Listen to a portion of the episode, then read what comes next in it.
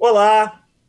Está começando mais um episódio do E Agora José, o podcast resenha, em que eu, Soares Júnior, Júlio Lubianco e Alexandre Caroli, a gente discute os fatos da semana. E foi uma semana, como disse o Caroli aqui na nossa reuniãozinha de pauta, uma semana acima da média, acima do tom. Né? E a primeira questão eu vou até levantar em ordem cronológica as coisas que aconteceram.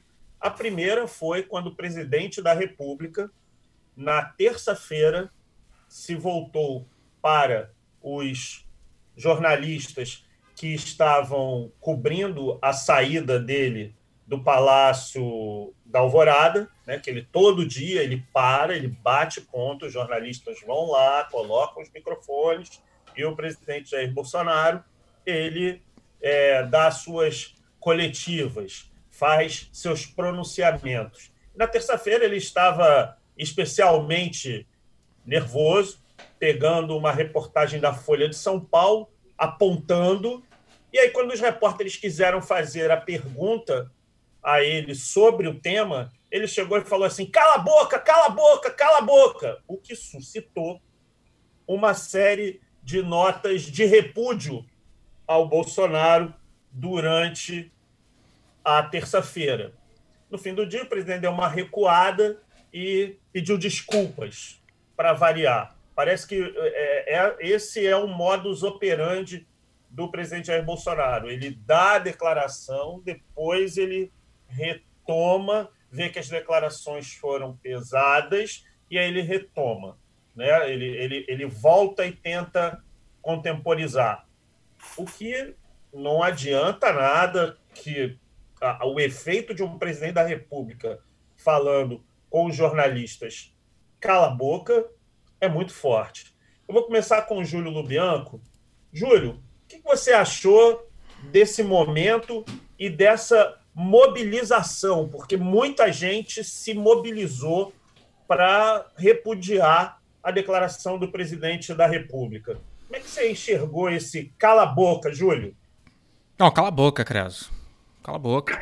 Cala a boca, Carole. É, é. Eu, eu, eu, vou dizer o seguinte: eu, isso, isso não me surpreende nem me causa tanta indignação quanto outras coisas que o presidente, antes candidato e antes deputado, já falou e já fez. Eu acho que esse cala-boca é tão pequeno diante do que o Bolsonaro tem de histórico. Eu não sei, de repente eu acho que eu estou um pouco anestesiado acompanhando é, o noticiário sobre a presidência, impactado também pela pandemia, que sim, você estava esperando o que do, do Bolsonaro? Um convite para jantar? Você estava esperando flores? Você estava esperando o quê?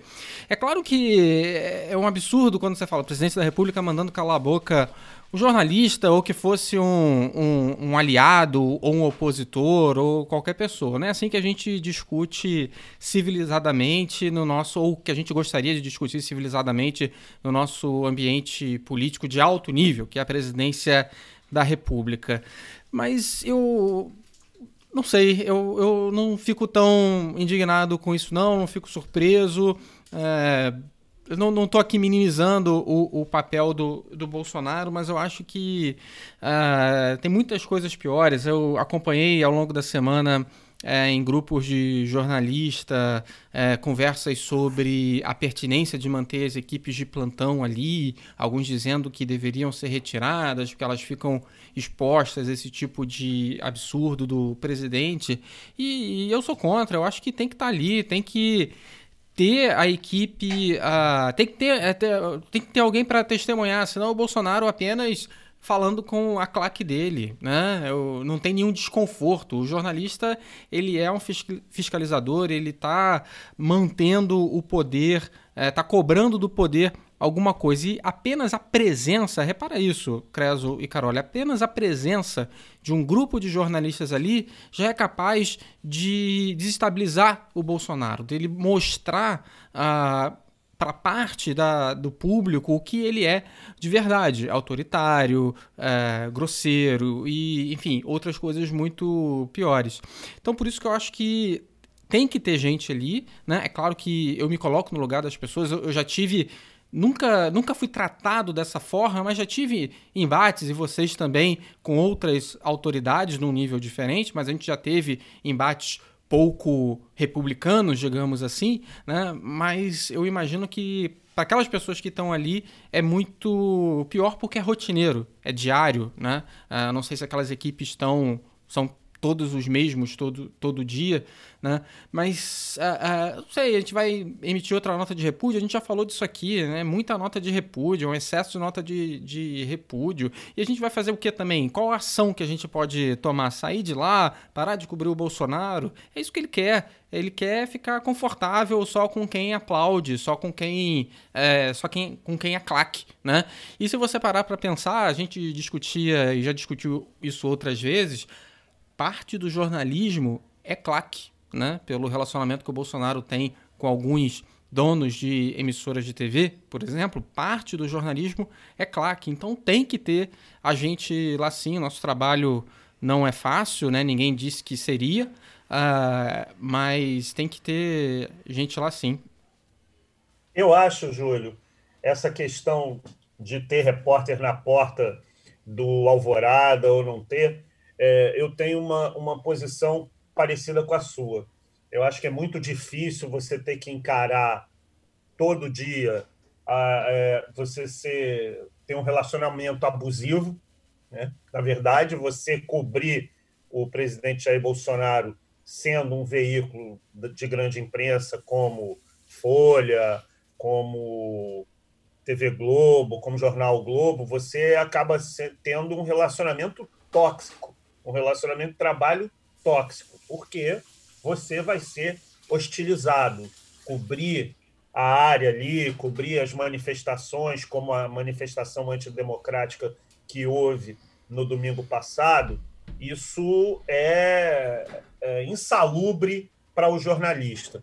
No entanto, eu também acho que se você retira os repórteres da porta do Palácio da Alvorada, você deixa só o Bolsonaro falando com a claque e falando diretamente nas redes sociais, que é tudo o que ele quer, não tem nenhum anteparo. Você vai passar a reproduzir notícias de segunda mão. No entanto, e aí eu passo a bola para o Caroli, que é, a é o seguinte: ok, você protege o, o, o, o jornalista, você é, é, você tem que continuar lá. Mas não tem uma, uma hora, Carol, que vira uma relação meio sem vergonha. O cara bate, bate, bate, você continua lá. Isso, de alguma forma, não esgarça, não perde, não anestesia a gente. E não é ruim anestesiar a gente. Olha, Creso e, e Júlio, é, primeiro só queria fazer uma.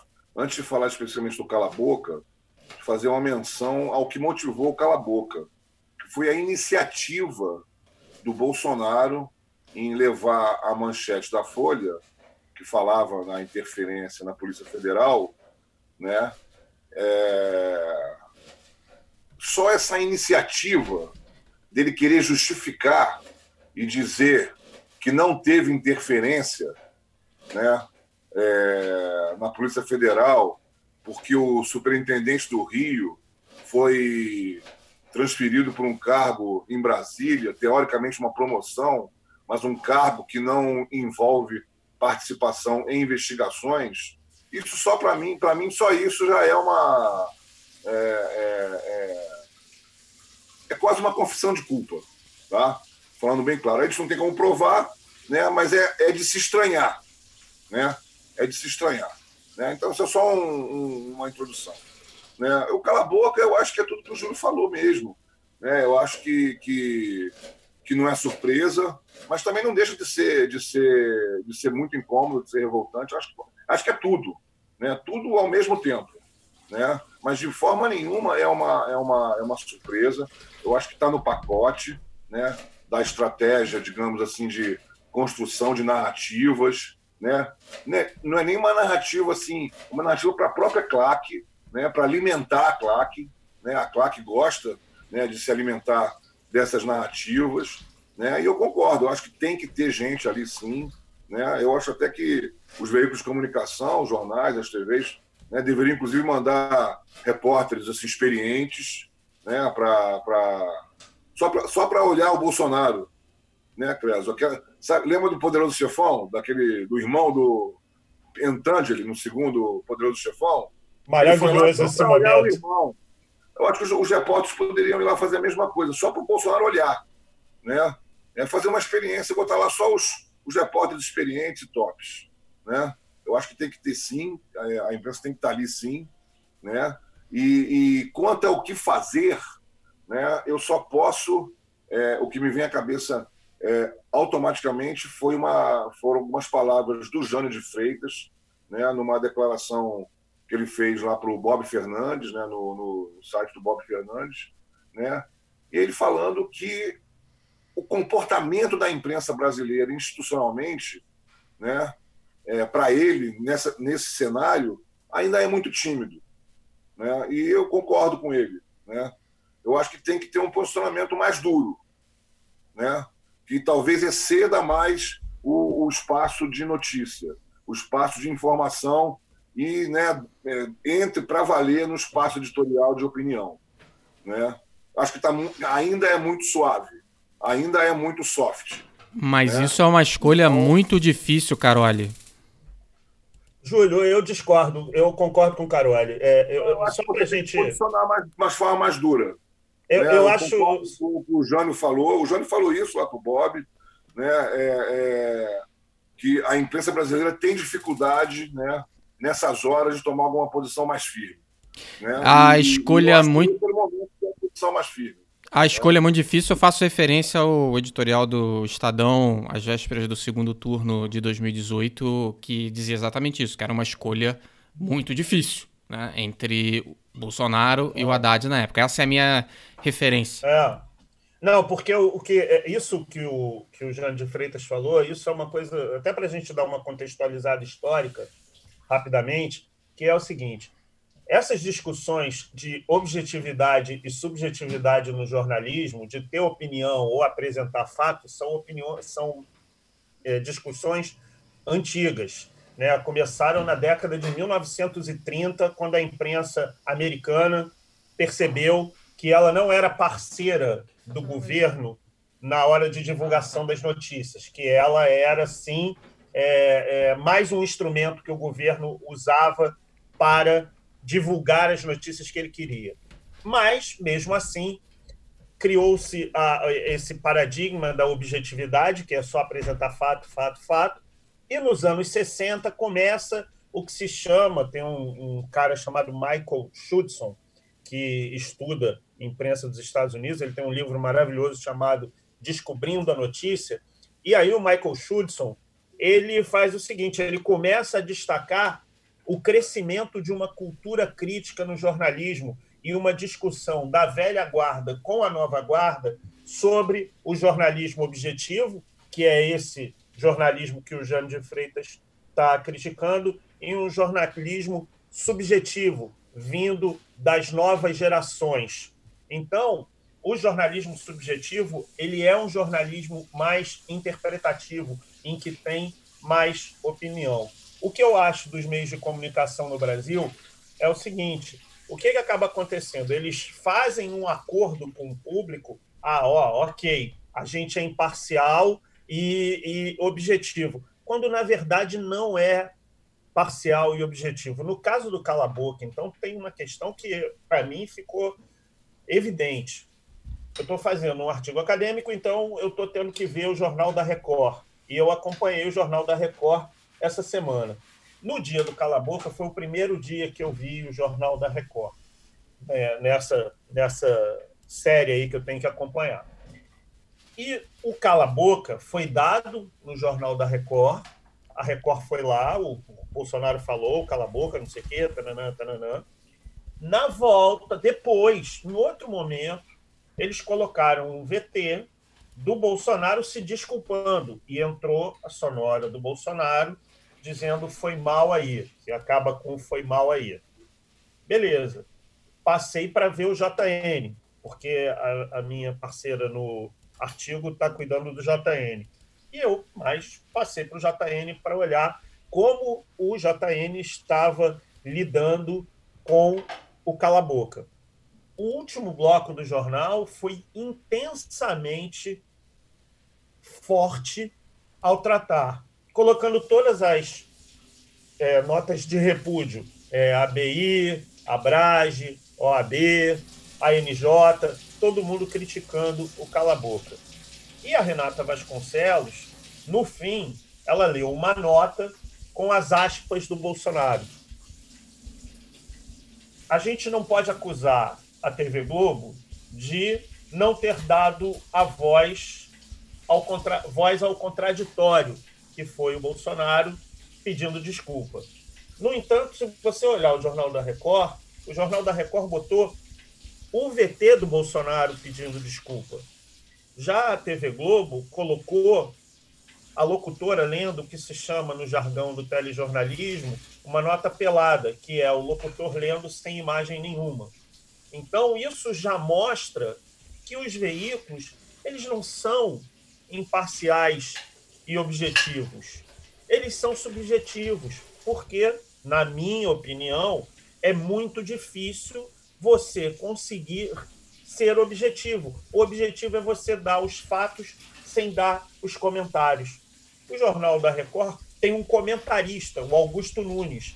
Quando você escolhe um comentarista para o seu noticiário, você está fazendo é ah, o jornalista que está fazendo o comentário ele é responsável por aquilo que ele está dizendo. Ok, mas ele está falando como porta-voz do veículo de comunicação. Então, assim, é, é, o meu problema, e eu concordo completamente com o Jean de Freitas, é que as pessoas, os veículos no Brasil, eles têm que parar com esse negócio. Você assiste a Fox News nos Estados Unidos, você sabe que é um veículo é, é, é, conservador, republicano. Você tinha o New York Times e o Post, e os dois jornais, nos dois casos que viraram filme, que foi o Papéis do Pentágono, o The Post, e o, o Todos os Homens do Presidente, no caso o Watergate, o The Post e o, o Post e o, e o New York Times, eles bateram mais porque era um governo republicano. Eles depois até foram acusados por isso. Mas os papéis do Pentágono mostram que o Kennedy e o Johnson, que eram democratas, eh, também escondiam as coisas que aconteciam. E mesmo assim, os dois passaram o pano.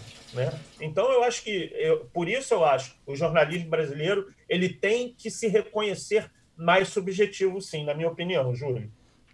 Eu, eu acho que se você pega o público, eu acho que ninguém tem dúvida do que, que representa uma emissora ou um outro veículo, né? Você estava citando a Record, Record, ela é sim um veículo conservador de propriedade de um movimento evangélico. O Grupo Globo tem todo o histórico uh, de suporte ao, ao golpe e de apoio ao regime militar.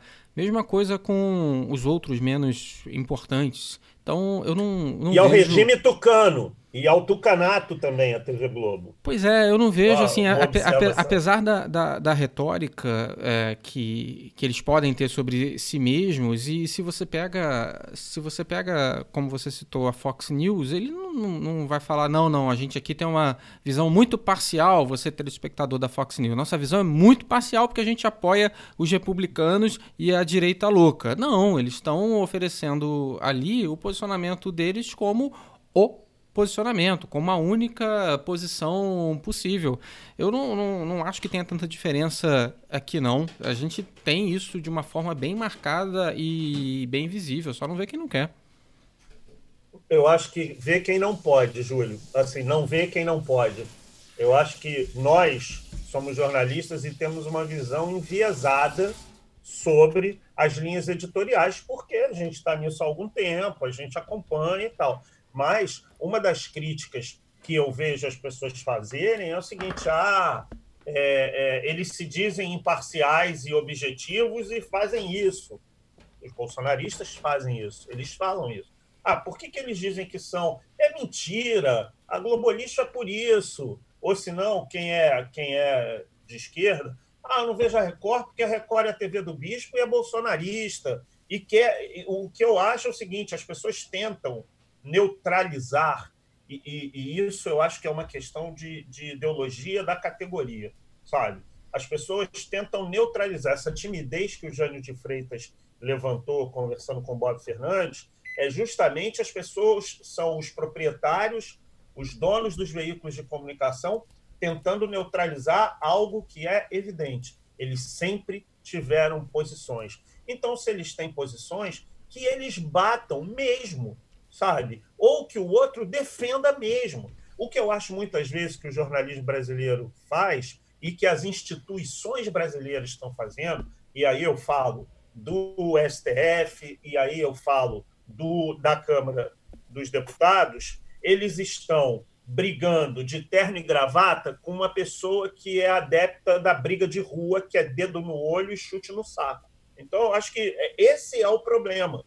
Então, as instituições elas estão sendo engolidas por causa disso. E agora eu venho o gancho para o segundo assunto, que para mim a coisa mais bizarra. Clésio, deixa, deixa eu só finalizar esse assunto. Ah, do, sim, sim, sim. Para amarrar. Eu acho que, que, que, o que o Jânio de Freitas falou é realmente nesse, nesse no, no, no âmbito institucional mesmo, tá? das empresas mesmo. Né? Mas, paralelamente a isso, é, é a, a, a, a, receita é você fazer assim, o melhor jornalismo possível né? mas né, né, né, é, nesse caso, né, nesse contexto, você não tem como, como, como não, não emitir um juízo de valor assim é, é, de forma inteligente. Eu só queria dar um exemplo né, de, um, de, uma, de uma solução que o jornal Extra deu, que aquilo ali foi uma boa solução, né, que é a solução do constrangimento. Né? O constrangimento é uma boa alternativa. Né? quando, quando, quando cabe, né? quando é uma, uma situação como essa do cala-boca, né? que ninguém em sã consciência, que pensa minimamente, vai concordar com o comportamento daquele. Né? É, é... A, a, primeira página do Extra né? em relação à questão da Polícia Federal, do, prato predileto de Jair Bolsonaro, aí botou lá um P, a PF do Rio, botou lá um, um prato feito e tal, né? um prato feito de verdade, né? carne, arroz, feijão, batata, essas coisas, né? E aquilo ali foi uma solução inteligente, foi uma solução do constrangimento. Eu só queria, assim, só queria dizer que, assim, é, é, é no campo institucional, mas é também nas quatro linhas e que tem, tem é, formas de você jornalisticamente se posicionar em relação a essas coisas. Pois é, e aí então vou para o outro assunto. A gente teve então na qual foi o dia? Quinta-feira. Na quinta-feira, para mim, foi o acontecimento mais bizarro da semana, que foi quando o presidente Jair Bolsonaro ele estava reunido com vários empresários, segundo ele, que representam 45% do PIB do Brasil, e eles fizeram uma marcha que me lembrou muito o clipe de Billet do Michael Jackson o professor Alexandre Caroli vai dizer daqui a pouco uma outra referência que ele tem sobre isso, mas para mim lembrou o clipe de Billet. Para quem nunca viu, procura no YouTube e você vê o começo, que é uma briga de gangue e as pessoas vão se juntando. Aí vai, tem gente que pega bastão, bate na mão, assim, todos se preparando para o embate. Para mim, aquela marcha foi a marcha da infâmia, honestamente. O presidente atravessa a Praça dos Três Poderes com homens brancos, engravatados, representantes da elite, e eles andam aglomerados e vão ao STF. Quando eles chegam ao STF, eles são recebidos pelo presidente do STF, Dias Toffoli. Neste dia, o Brasil estabeleceu o recorde de 615 mortes, dando um total de 615 mortes por dia, o que dava, é, por hora, 25 pessoas morrendo. Mas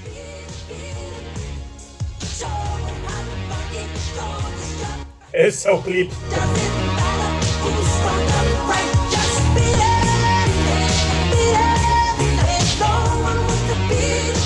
Pois é, a gente colocou o som para a gente conseguir mostrar para vocês como é que é. Mas eu recomendo vocês a entrarem no YouTube, que é um podcast, né? Então vocês não vão ver o clipe, mas vocês podem ouvir. Nesse momento, por exemplo, do clipe, é a hora que a gangue está chegando ali e para começar a briga. Então é um, é um momento interessante. Só falta a máscara. Olhando aqui pelo clipe do Michael Jackson, só faltou a máscara. E eles chegaram lá nessa quinta-feira, que foi dia que registrou, foi, foram registradas 615 mortes, e depois disso conversaram pedindo o afrouxamento do isolamento social, que é uma queixa constante do Jair Bolsonaro.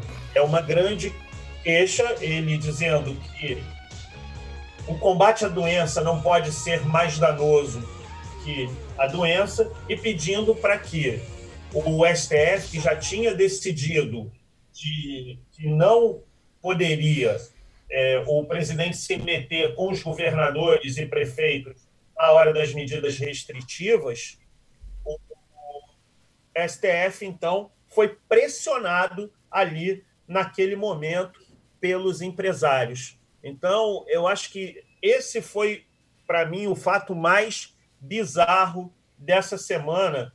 Júlio, como você observou essa movimentação do presidente Jair Bolsonaro com os empresários para pressionar o presidente do STF. Olha só, eu, eu não acho que esse é o fato mais bizarro da semana, eu acho que a gente ainda vai chegar nele na, no próximo tópico, até porque eu não consigo mais ver nada muito do Bolsonaro como tão bizarro assim. Eu acho que o dia que ele é, se comportar como estadista, como altura do cargo, aí sim eu vou ficar surpreso quando eu falar, não, vamos, vamos negociar aqui com, com o Rodrigo Maia, vamos negociar com, com os governadores. Eu acho que aí nesse dia eu vou ficar surpreso.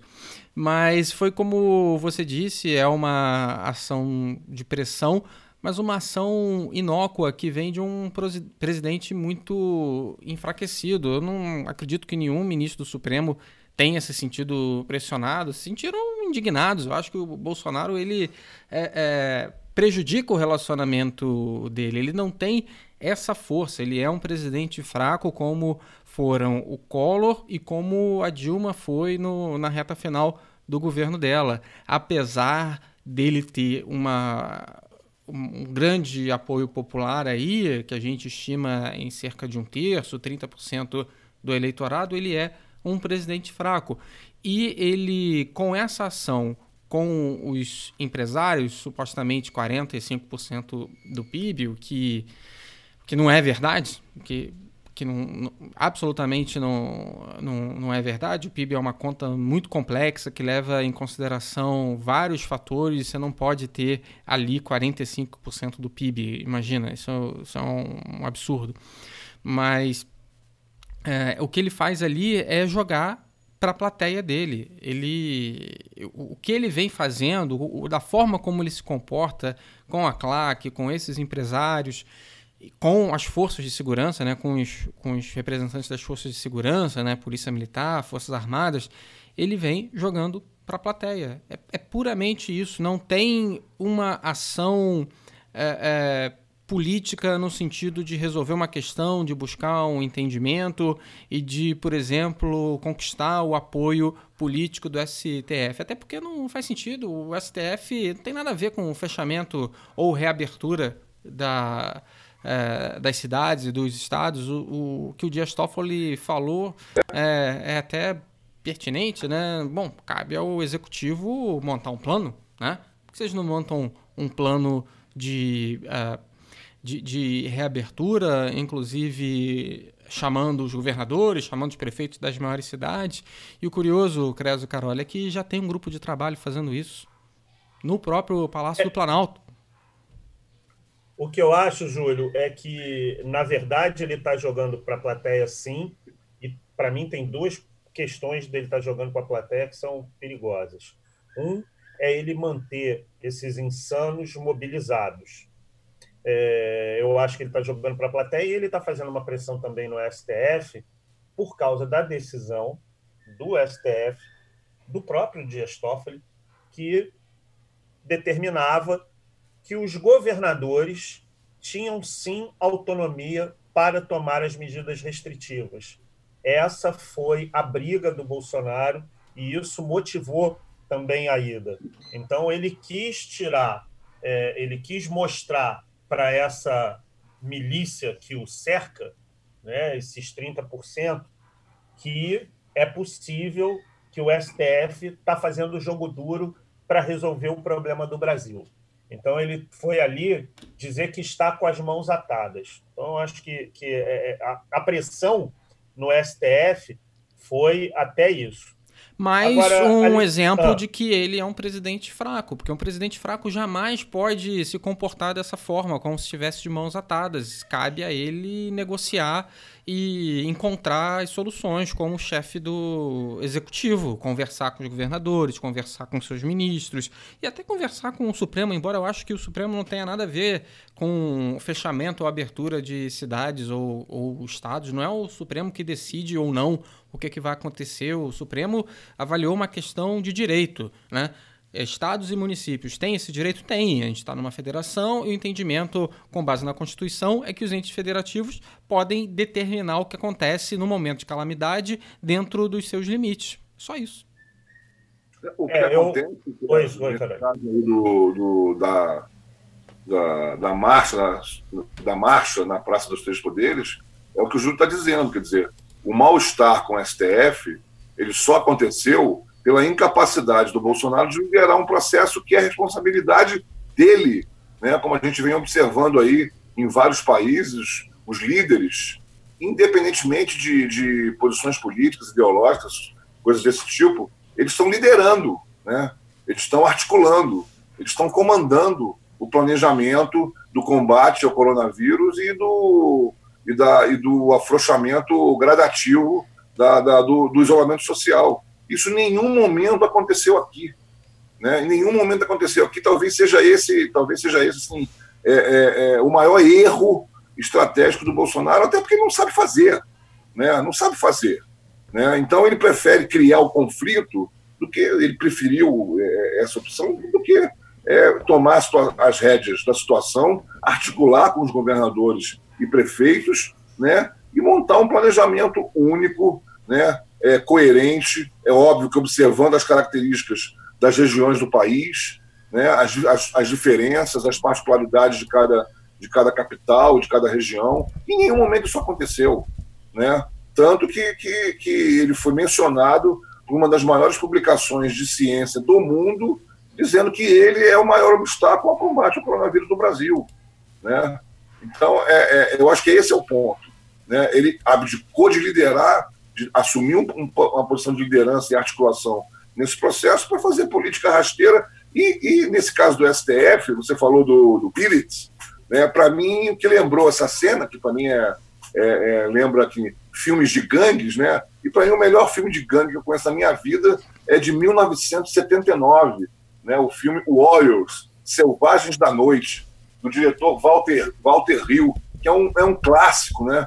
É, do, sobre esse, esse, esse submundo aí de Nova York, né? É um filme sensacional, eu recomendo, né? Que é, é em resumo, ele conta a história de uma gangue que, que fica em Coney Island e tem que ir para o outro lado de Nova York para uma reunião de todas as gangues, né?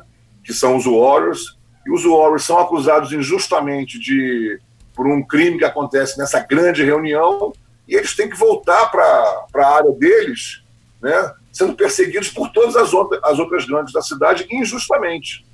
Né? E acontecem situações das mais incríveis, né? tem as gangues mais interessantes do mundo. Né?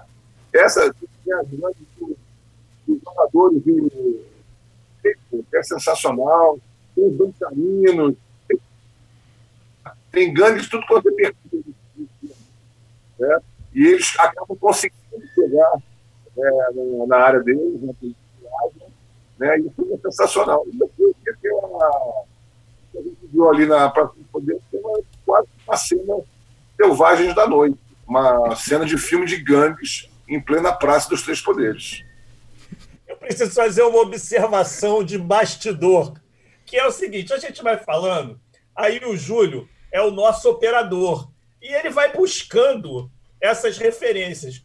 E aí a gente vai falando, e o Júlio coloca tecnologicamente esses efeitos, o Biret, o, essa agora. E aí o que, que acaba acontecendo? A gente fica com retorno no fone, e daqui a pouco a gente vai fazer um clássico dos anos 2000 chamado Sanduíche Ishi Ishi, que é a gente se embolar com retorno no meu fone. Esse negócio da gente falar e ouvir depois é enlouquecedor. Nesse momento, para o para é, ter ideia, para eu continuar falando, eu tirei o fone, porque senão eu vou me ouvir e aí eu vou fazer o clássico sanduíche, ishi, ishi. Só essa observação que eu queria fazer. E aqui a gente está vendo os caras pô, com o famoso sebo nas canelas, porque eles podem rodar e tem bastão de beisebol, tem tudo, né? Década de 70, bastão de beisebol é um clássico, né? É, eu queria só fazer uma observação. A gente continua aqui com The Warriors. Eu queria fazer uma observação que eu discordo do Júlio, é que eu não acho o Bolsonaro um presidente fraco. Ah, cala a boca. É a cala a boca, cala a boca. Foi mal. É só porque eu não acho o presidente falso, é, é, fraco. Falso é outra coisa, mas fraco eu não acho. É, por isso eu, eu, eu tenho uma observação. Eu queria rapidamente, porque a gente está com o tempo estourando, antes da gente ir para o assunto, né? ou como disse o Júlio, o bizarro, eu, eu acho ainda a Marcha da Infâmia mais bizarra. Mas, como disse o Júlio, o assunto bizarro, que a gente vai dizer, vai falar, eu só queria fazer uma pergunta rápida a vocês. É, Sérgio Moro, depoimento do Sérgio Moro, teve alguma coisa demais? Não, não parece. Eu acho que o que pode ser interessante é ah, quando a gente souber o conteúdo da reunião ministerial em que o Moro diz que foi ameaçado de demissão se não trocasse a chefia da Polícia Federal e da e da Superintendência do Rio de Janeiro, né? Não por conta disso, mas por conta, digamos assim, da linguagem franca que foi usada por alguns dos presentes, como o ministro da Educação que teria se referido a, de forma pouco pouco elogiosa às mães dos ministros do Supremo, segundo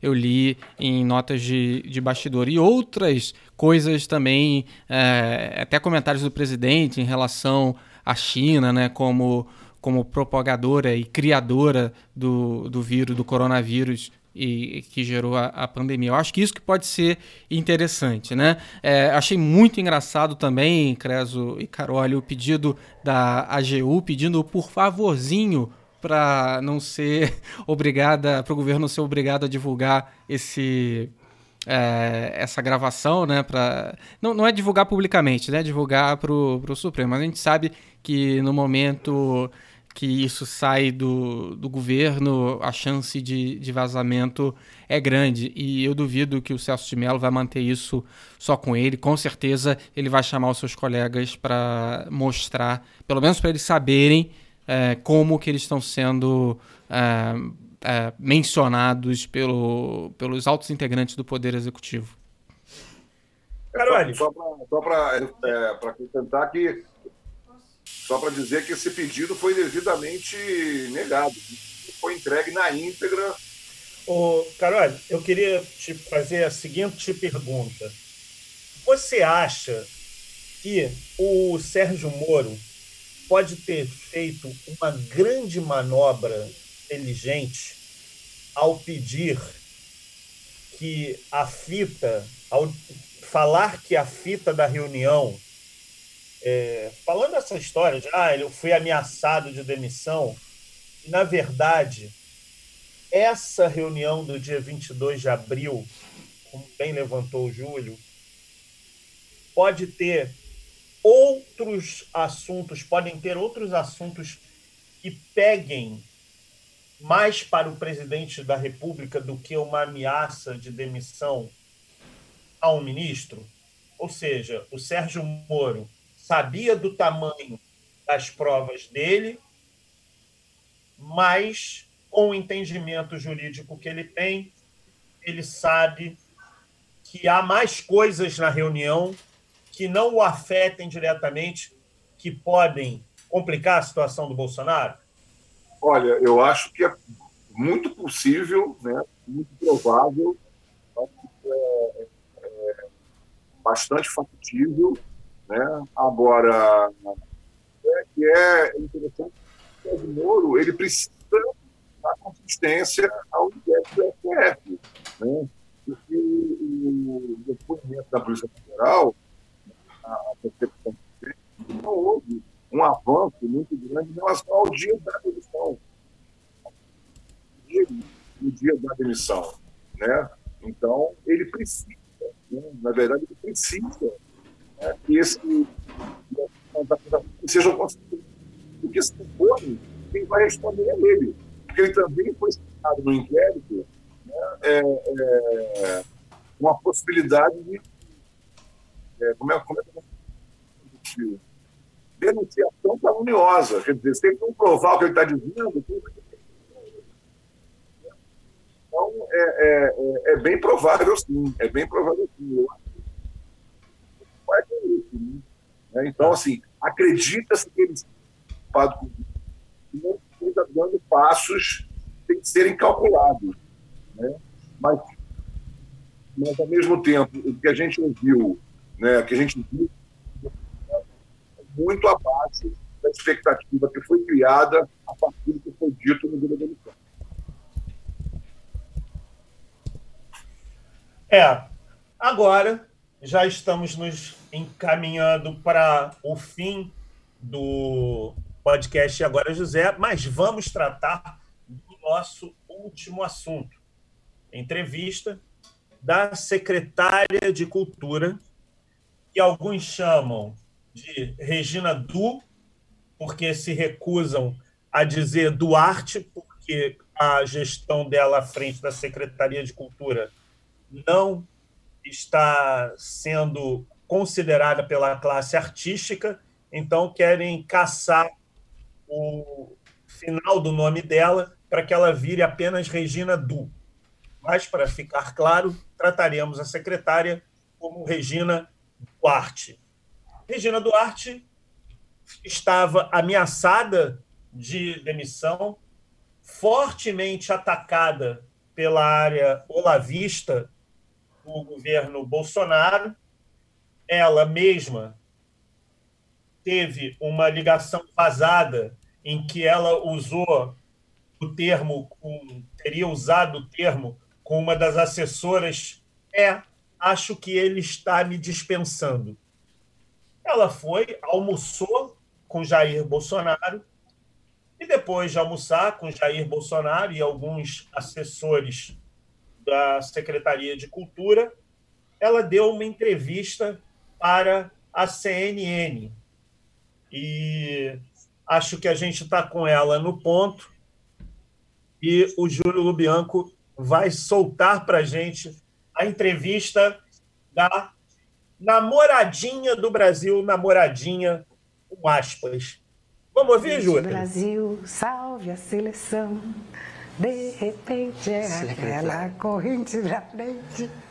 Secretária. Não era bom quando a gente cantava isso? É, foi um período muito difícil, né? Tem muita história, muita gente morreu na ditadura, né? Essa é a questão. Enfim. Cara, desculpa, eu vou falar uma coisa assim. Na humanidade, não para de morrer. Se você falar vida, do lado tem morte. Por que, que as pessoas. Oh, oh, oh. Por quê? Que houve tortura, secretária. Bom, mas sempre houve, houve censura, tortura. sempre cultura. houve. Meu Deus do céu, Stalin. Quantas mortes? Hitler. Quantas mortes? Se a gente for ficar. É isso aí, ela inaugura, né, para quem conhece aquele meme, né? E o PT, ela inaugura o. E o Stalin, né? O Stalin morreu há mais de 50 anos, já há mais de 60 anos, e ainda está vivo na cabeça dessa, dessa pessoa. Eu, eu, eu, vou dizer o seguinte: eu, eu acho graça, mas deitado à noite, lembrando e repassando o dia, né? Eu confesso que eu vejo essa entrevista da Regina Duarte e, eu tenho medo. Eu tenho realmente medo, né? Há 18 anos atrás ela estava com medo também, apavorada do que poderia acontecer.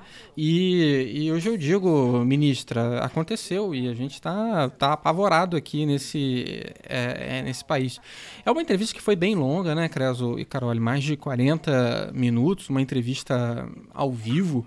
Né? E é curioso, né? Porque a gente vê os atores, as atrizes, as pessoas interpretando papéis. E para falar a verdade, a gente não conhece muito é, quem são. A gente não sabe quem são essas pessoas, né? De, de quem a gente se sente tão íntimo quando a gente vê na televisão, no cinema, ou mesmo os cantores e cantoras que a gente ouve músicas.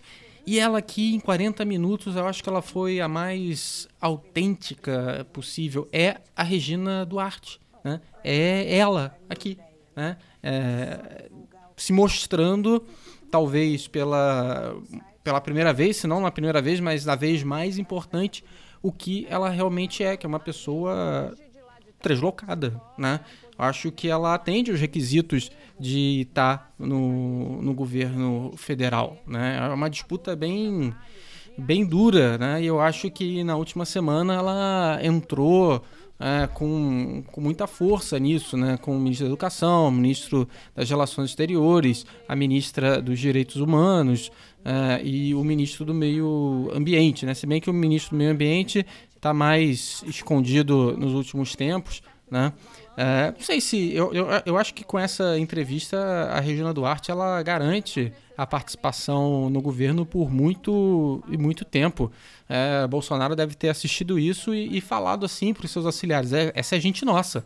Essa toma o mesmo remédio que eu deveria tomar, né? Então eu, eu acho que foi a cena mais bizarra da, da semana, sim. Até a parte final, quando ela entra totalmente em parafuso depois de ouvir uma declaração da Maite Proença. E dentro do dentro do, do, do local lá do gabinete onde está sendo a entrevista a gente percebe que tem alguém ali tentando interromper. O próprio repórter fala o seguinte não vamos interromper aqui falar com os âncoras vamos interromper pela saúde da, da, da secretária, da, da ministra, né? Isso é uma coisa também é, inédita, né?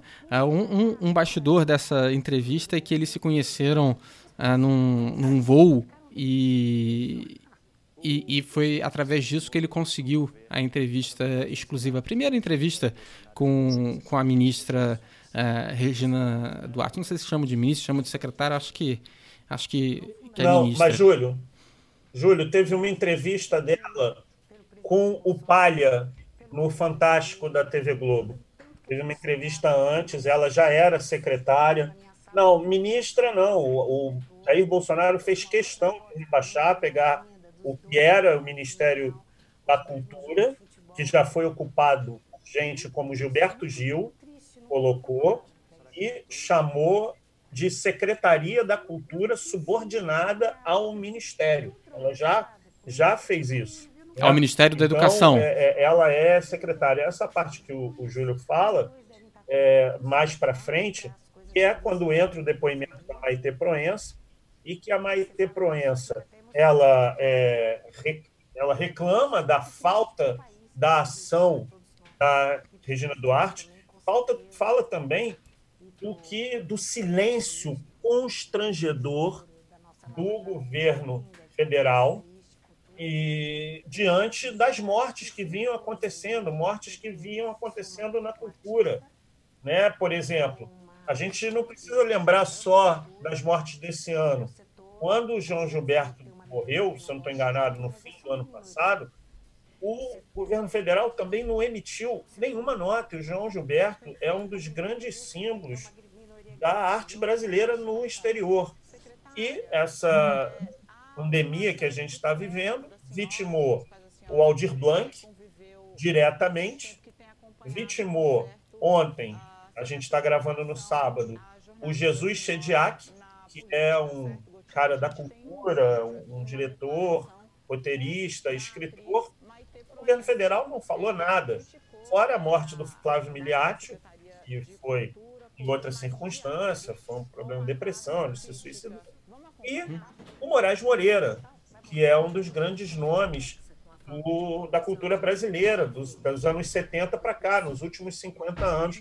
O Moraes Moreira frequentou o dia a dia do brasileiro. E mesmo assim, não houve nada que a Regina Duarte ou o governo Jair Bolsonaro falasse a respeito dessas mortes. Oi, Júlio.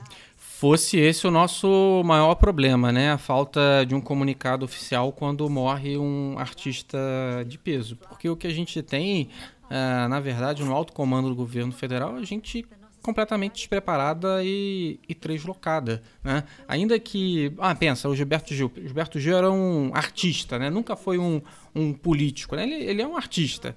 É, mas ele tinha um peso simbólico é, no comando do Ministério da Cultura. E ele usava isso, né? o Lula usou isso, o governo na época usou isso como soft power do Brasil. Né? Eu, eu, eu lembro que em uma das sessões da ONU, é, ela terminou com o Gilberto Gil fazendo um pocket show.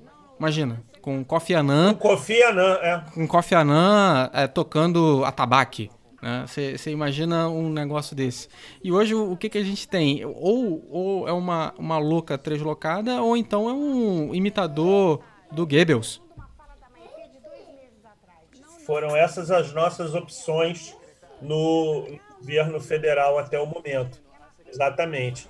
Que é o imitador e, o, e, o, e, a, e a dona Regina, que a gente descobriu. Surgiram muitos memes, né? E dos que eu achei mais legais foram que ela nunca fez papel de vilã, porque na vida real ela já era. Eu achei esse meme interessante. Mas, Alexandre Carvalho, o que você achou, então, desse fato bizarro da semana? Eu acho que, que o que aconteceu com a Regina Duarte, né, eu falei, eu acho que eu tenho um, um, uma certa reserva com essa questão de dela ter algum tipo de de comportamento desviante por motivo clínico, né, ou por alguma outra razão. Eu acho que não é isso. Assim, eu acho que, que, que, como o Júlio falou, ali ela se mostrou quem ela é na essência, ou seja, um ser humano detestável, um ser humano deplorável. E que por isso mesmo, como o Júlio também disse, né, tem todos os pré-requisitos, preenche todos os pré-requisitos, né, e para permanecer no governo Bolsonaro até o final. Né? Eu concordo com o Júlio. Acho que o Bolsonaro deve ter olhado aquilo ali, deve ter falado: opa, essa aí é nossa mesmo. Essa aí é das nossas mesmo. E é isso. Acho que foi feio, foi bizarro, foi ridículo, mas está no pacote, está no script. Né? Infelizmente, está no pacote, está no script da realidade que a gente vive hoje no país. Mas, Júlio, eu e o Alexandre Caroli temos uma outra Regina na nossa realidade pop, no nosso repertório pop é Regininha Poltergeist, grande parceira de Fausto Fawcett. Fausto Fawcett que ficou conhecido dessa canção. Flávia, é uma lauraça do Zebu provocando, uma no super gostosona, uma lauraça satanás gostosona e provocante, solta calcinhas comestíveis e calcinhas bélicas. Dessas corravetes bordadas, calcinha framboesa, calcinha antiaérea, calcinha de morango, calcinha que só quer, calcinha framboesa, calcinha antiaérea, calcinha de Isso é 1987, Fausto Fawcett arrebentando fazendo show com um grupo é, que tinham eram cinco moças louras. A que ficou mais na cabeça da gente é a Kátia Flávia, não é isso, Carole? A Regininha é. Poltergeist. Olha, Credo, a Regininha Poltergeist ela, ela teve um período, foi certo, né? Nesse, nesse cenário aí da, da música, com Fawcett, um poeta, escritor, compositor, e na época, né, em 87, estourou com essa música e foi um sucesso absoluto. Né? E a Regininha Poltergeist foi realmente uma ícone nessa época. Pois é. Júlio Bianco, Alexandre Caroli. Então, ao som de Fausto Fawcett, vamos terminar esse episódio do podcast Resenha e agora Juté. E a gente deve voltar na semana que vem comentando esses fatos. Júlio, as pessoas podem encontrar o podcast agora José onde? Podcast está em todos os aplicativos, como quem está ouvindo agora ou no Spotify ou no iTunes. O que você que nos ouve agora, se você está tendo esse trabalho de nos acompanhar até o final desse episódio, é porque você gosta, é porque você é nosso fã, então ajuda a gente a aumentar a nossa base, compartilha com os amigos, compartilha com a família, distribui nas suas redes sociais, que a gente agradece bastante. Se você quiser, entre em contato com a gente, nós três, a gente está no Twitter, é só procurar por Júlio Lubianco, Creso Soares Júnior ou então Alexandre Caroli. Valeu, pessoal. Até semana que vem, então. Meu nome é Cátia Flávio, meu tipo de já, estou aqui,